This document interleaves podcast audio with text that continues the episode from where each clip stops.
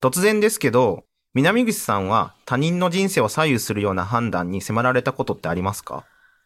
うーん、他人の人生。私だったら、うん。結婚とか、なんかそういうプライベートなこと、で、一般的に私はないですけど、就職試験の最後取るか取らんかの反抗すってそういう他人の人生のことですよね。うん、確かに。あ、それだと一般の人も、まあ、会社側だったら人事が誰を取るかっていうことも決めますし、なんならあの、就職活動してる学生側もね、選ばれる方として、なんかこう関わっていくっていうのが誰にしも起きそうなんですけど、今日はそういう話ではなくて、人の刑罰を決めるっていう話なんですけど、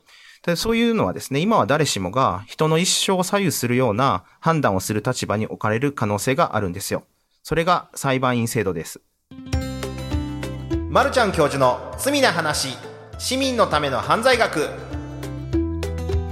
刑事政策犯罪学を専門とする立正大学教授で一般社団法人刑事司法未来の丸山康弘です。同じく刑事司法未来の南口文です。このトーク番組は一般社団法人刑事司法未来が送るこれまでとは異なった視点から罪と罰を考えるものです。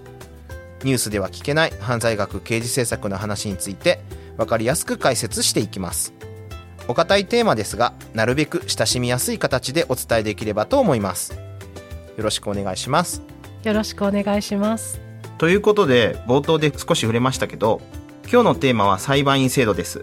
名前は知ってる人が多いと思うんですけれども、改めてどういうものか教えてください。はい、裁判員制度はですね、平成21年、2009年の5月21日から始まっている制度で、この制度ではですね、国民の中から選ばれる裁判員が刑事裁判に参加するっていうものです。今、何年から始まったってすぐ出ましたね。これね、すぐ覚えてるんですよ。僕むっちゃ記憶が残ってまして。で、このちょうど始まる1年前の2008年から、キングオブコント始まってるんですけど、この初代王者バッファロー五郎なんですけど、僕ちょっともうすでに関西弁で始めてると思うんですけど、関西出身で、やっぱバッファロー五郎って素晴らしい芸人さんなんですけど、彼らがですね、優勝した時のネタがですね、あの、来年から裁判員制度始まりますっていうネタのオチで終わったんですよ。これ鮮明に覚えてますね、僕は。なんか、このまま喋ってると、バッファロー五郎についての番組になってしまうので、まあ、その話また後日にして、次行っていいですか？っていうか、もうちょっと裁判員制度の話をしてもらっていいですか？裁判員制度の話ですか？制度の話ってどんなのを知りたいですか？はい。いや、どういうことすんのかなとか、なんで始まったんかな？あなんで始まったかを話をすると、とそもそもあの、市民がもっと司法に身近な存在になってほしいっていう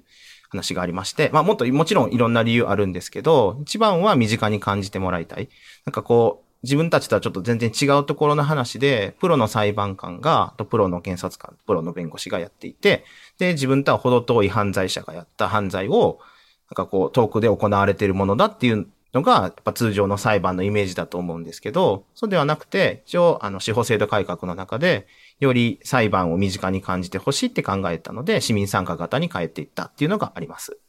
なんか市民参加っていうのって確かに当時は結構ニュースでうん。流れましたよね。うんなんかその頃は、裁判員に選ばれたらどうですとかのニュースめちゃくちゃやってた印象あるんですけど、うん最近そういうのあんま見ない気するんですけど、なんか裁判員に選ばれましたみたいな通知来たって言って友達が年末に、で、これどうしようどうしようってなって、うんあの、一緒に一生懸命読んだんですけど、実際は具体的にどんな風に選ばれるんですか？あ、これね、よくあるんですよ。あの、通知来た時点ですぐ自分裁判員だって思いがちなんですけど、なるよね実はこれ何ステップかあって、うん。で、大体年末11月とか12月ぐらいに、来年1年間にもしその裁判員の対象になるような事件が起きた時に、裁判員になる可能性がありますよっていうリストに名前が載りますっていうのが最初に来るんですよ。これまだまだちょっとステップがありまして、うんで、これはそこで、あの、まず最初に、あなたこう職業上慣れないのありますかとかっていう通知を聞くアンケートみたいなものが来るんですけど、まず、ただその前にですね、こう最初の通知っていうのが、来年1年間でその裁判員対象になるような事件。これ、すべての事件が裁判員裁判の対象じゃないので、となると、例えばあの、殺人とか放火とか、うんうんそういう対象の事件が決まっていて、うんで、その管轄の裁判所で、その事件が次の1年起きるか起きないかなんて、その時点ではわからないじゃないですか。なので、いきなり今裁判所に来てくださいって言われても準備できないので、来年1年間で裁判員の対象になるような事件が起きた場合ですね。で、この中から、名前の中から、あの、何人かランダムで呼びますよっていうのがあって、で、そのリストの一覧に名前が載りますねっていうのが大体年末ぐらいに来るんですね。これ最初のステップです。うんで、この次のステップとして、ただこのリストに載ったからって、仮にそこで事件が起きたら、またそれでイコール裁判員になるわけではなくて、次その事件があったとなると、そのリストに載ってる人からまたランダムに、多めにこう人が裁判所に呼ばれて、で、そこでその裁判員最終的にどなたを裁判員にするかっていうのが、裁判所で検察官とか弁護士とかと一緒にこう決まっていくっていうような流れになってます。あそしたら、その最後にやっぱり選ぶときって、うん。なんか法律のこととか詳しい人が選ばれやすいって感じですかね？これね、僕はそれがあってもいいと思うんですけど、うんあと逆に法律のプロって結構慣れないことがあって、例えばその検察官とか裁判官がそもそも職業上慣れないとか、うこう話してる僕もですね、ん実は法律学のを教えているうん大学の准教授教授は慣れないっていう、こう職業上慣れないっていうカテゴリーにされてるんですよ。丸山さん絶対やりたいですよね。これめっちゃやりたいんですけど、うんうんあ、それがエピソードあって、うんあの、これ僕専任講師からこう准教授になるぞっていう時に、うん当時の学部長からですね、ちょっと准教授の承認の人事に乗るけど、用意大丈夫？っていうふうな話をされた時に、こう一旦ちょ、ちょっと待ってくださいって止めたんですよね。うん。でどうした？なんで？って言って、こう業績の問題かなとか言ってこう聞かれたんですけど、いや実はさっき言った准教授教授は、そう裁判員になれないっていう職業上の縛りあったんで、で、僕、まだ専任講師で裁判員選ばれてないから、さ断固拒否っていうようなことを言ったんですよ。ただ当時の学部長に、いや、君は、仮にこのリストに載って選ばれたとしても、裁判所で弾かれるから絶対無理って言って、嫌だって言いながら、こう、准教授になるっていうようなことがありました。まあ、多分普通に考えて検索したら丸山さんは外しますよね。確それは私もそう思いますね。今のお話で、まあ、私の友達は要は名簿に載ったということだなっていうとこだったんですけど、うん。やっぱ友達名簿に載っただけの段階でも会社どうしようみたいなのがうん結構深刻やったんですけど、うんその辺はどうなんですか？これ一応、あの、学生ももちろん裁判員になれるんですね。うん年齢いて、もちろんうんうん高校生とかじゃなくて。で、なれるんですけど、ただ、あの、それを理由に断るってことは学生でも可能です。でうん、逆に、えっと、行きたいっていう希望を出したときに、うんちょそれによって何かこう不利益になるようなことはしないっていうことが、一応、通知としては出るんですけど、それはでもまだ各会社とか学校がどう取るかっていうようなことになっていて、うんまあ、そういう制度ですね。結構難しいですよね。学校だと、まあ、学校だとまだいいのかな。でも試験とか、うん国家試験とか、うんあと会社だと繁忙期とか、うん大変ですよね。これ例えば、まあ、日本の制度っていうよりは、アメリカとかイギリスでやってるのも陪審裁判って市民が呼ばれるんですけど、うんうんこれもやっぱり今、南口さんが言ったような視点から来る問題っていうのは指摘されてて、結局、なんかこう平日昼間に来れる人って偏ってきてしまって、例えばもう仕事をリタイアしてる方とか、うんうんずっと家にいるような、女性でも男性でもどちらでもいいんですけど、こう専業的にあの家のことをしている人っていうのが集まりがちっていうのが結構前から指摘されてます。なんかやっぱ友達もね、そら選ばれたら頑張らなあかんなっていうとこでうん。調べたりしたんですけど、うん。めっちゃ長いやつとか、うん。裁判70回あったとか、1年で70回って、有給もないじゃないですか。確かに。そんな。で、お金とか、どうなんみたいなやったんですけど、一応これ裁判所から日当が出ることになっていて、うんうん。ただその日当が、その、例えばその呼ばれてる方の、その、その日当と給料とが合うかって問題はあるんですけども、うんうん。一応あの、日当は出るっていうことは決まっています。ああなるほど。まあなんか、もちろんね、行った方がいいと思うし、選ばれたら頑張るわっていうような、あの結論にはなったんです。で、その友達すごい映画好きなので、うん。もうその、いつか選ばれるかもしれないから、うん。1年間、うん。あの、12人の行かれる男を見てね、うんこう、シミュレーションしてう、ん備えるわって言って、うん言ってたんで、うん。まあ、あの、今日の話も踏まえ、うん頑張れって言うときます。うん。ぜひ頑張ってほしいんですけど、あの、ちょっと問題もありまして、あの、12人の行かれる男って超、ね、名作で、あの、うんうんヘンリー・フォンダ超かっこいいんですけど、うんただあれって、アメリカの陪審裁判をやってる映画なので、ちょっとアメリカの陪審裁判と、ちょっと日本の裁判員裁判っていうのはちょっと違うところがあって、それはちょっとその映画だけを見ると、あ制度が全然違うじゃないかっていうことが起きるかもしれないですね。まあ、そうか、なるほど。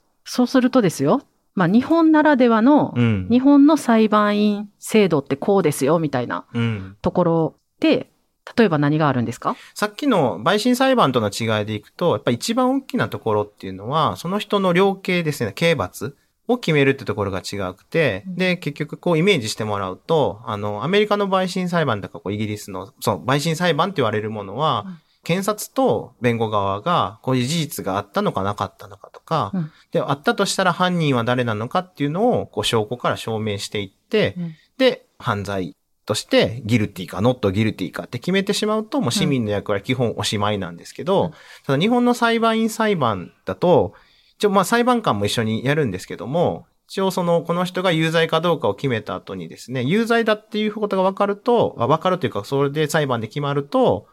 でそこからじゃあこの人に適切な刑罰ってどうなのっていうことを考えていくっていうのが一番陪審裁判と裁判員裁判との違いがあります。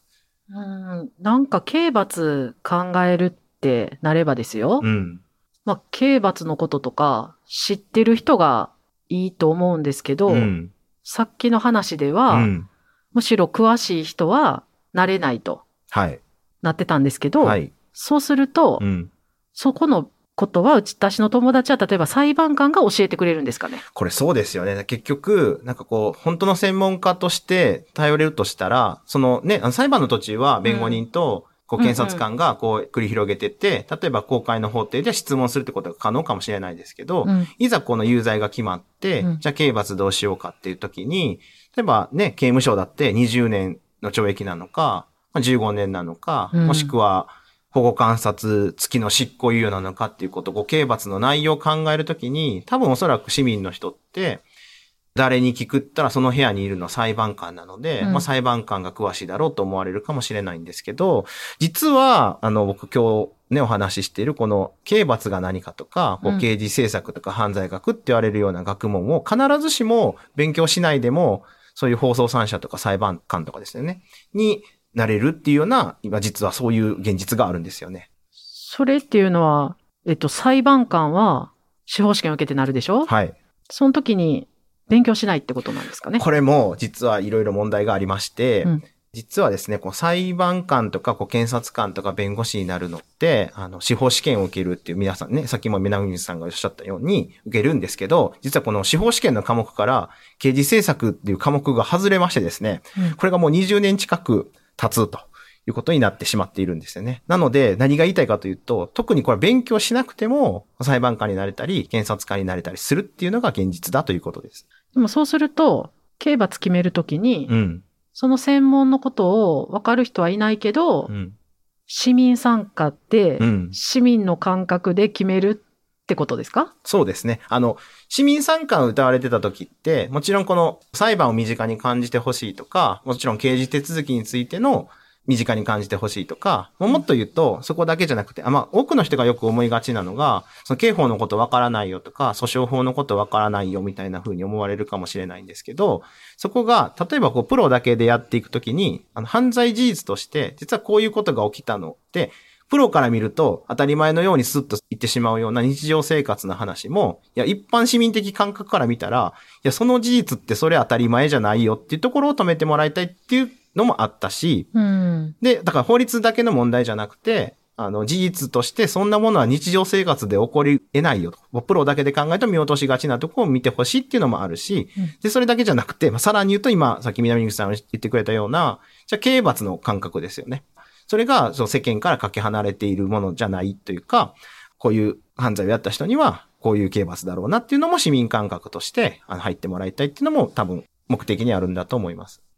そしたら、その裁判官とか検察官が必ずしも専門的なその刑罰のことの専門家じゃないっていうことだとすると、うん。まあ、その、さっき言ってた友達もだし、まあ私たちもだし、うんみんな勉強しといた方がいい感じがするんですよね、やっぱね。うん。そうすると、大学でそういうのをなんか広く学べるといいと思うんですけど、うんその辺はどんな感じですか？これね、本当はそうなってればいいんですけど、うん実はちょっといろんな背景がありまして、さっき、あの、司法試験の科目から外れたって言ったじゃないですか。うんうんとなると、実は、この社会的なニーズって、あの、犯罪に対する社会的なニーズってすごく高いと思うんですよ。事件が起きたり、うんで、これをどうやって解決するのかとか、犯罪の原因は何だったんだろうかっていうのって、うんまあでもね、あの、注目集まるでしょうし、なんならドラマだってね、マイクール絶対警察ものとかがあったりとか、うんうん。で、犯罪に関することって皆さん注目高いと思うんですけど、うん実はあの、大学の中でのニーズってそうでもなくてですね、うん。まあいろいろ原因はあるんでしょうけど、まあそのうちの大きなものの一つとしてはさっきの司法試験の科目から外れるっていうのはやっぱ大きくて、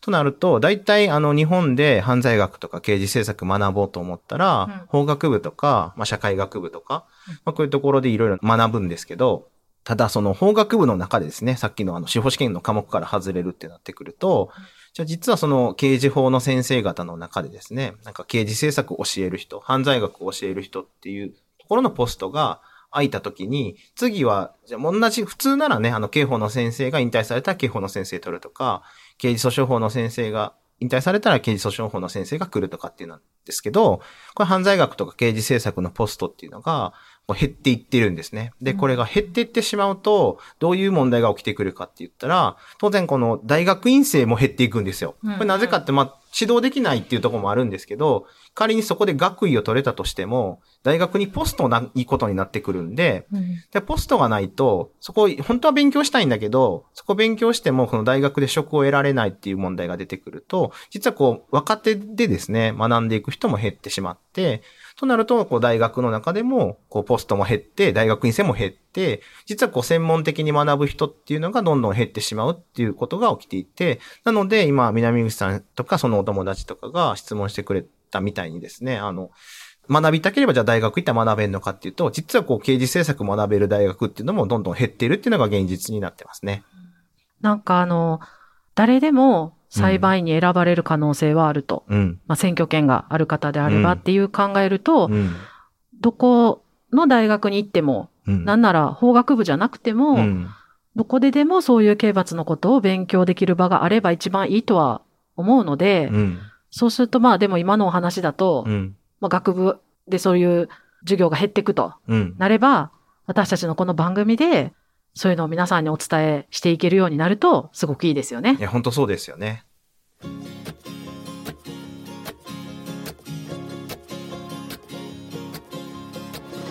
さて、ここで犯罪学をもっと身近に感じてもらうために、犯罪学の視点からエンタメを見ていきたいと思います。